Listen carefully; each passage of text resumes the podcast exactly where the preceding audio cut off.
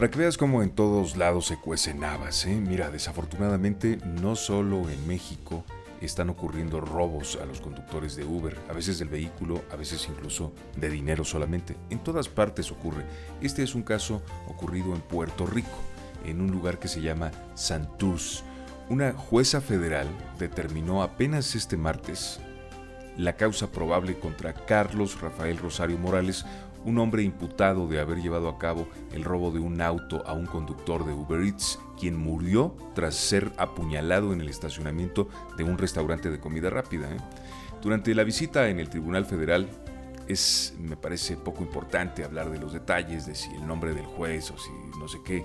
El asunto es que, según el FBI que ya intervino en el asunto, y según la denuncia, Carlos Gilberto Ponce Fernández, de 62 años, falleció que era el conductor de Uber, tras ser interceptado por otro que se llama Rosario Morales, que es el, en este momento el presunto culpable, ¿no?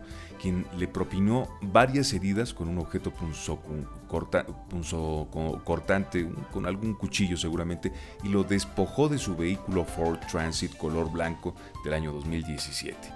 Este tipo, el, el presunto asesino Rosario Morales, amenazó a la víctima con el cuchillo, ya ves si fue un cuchillo, y le exigió las llaves del auto. La víctima se rehusó a darle las llaves a Rosario Morales y entonces pues se produjo un forcejeo y se acabó. Porque para este conductor de Uber Eats, Carlos Gilberto Ponce Fernández, ahí se terminó, se terminó todo, se terminó la vida por no haber accedido a entregarle las llaves del vehículo. La investigación sigue por parte del FBI eh, este es el cuarto robo de auto reportado contra conductores de Uber durante la pasada semana.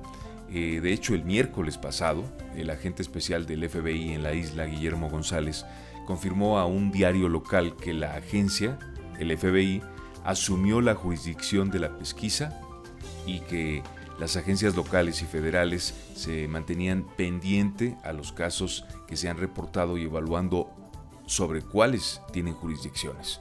Ya no es un asunto importante que se peleen quién va a investigar, la cuestión es que investiguen y que haya más seguridad para los conductores de Uber. Esa es la polémica. ¿Quieres opinar? ¿Cómo te ha ido a ti? Hazlo a través de WhatsApp con un mensaje de voz que podemos luego insertar a este mismo programa para que todos los conductores de Uber en el mundo de habla hispana lo escuchen también.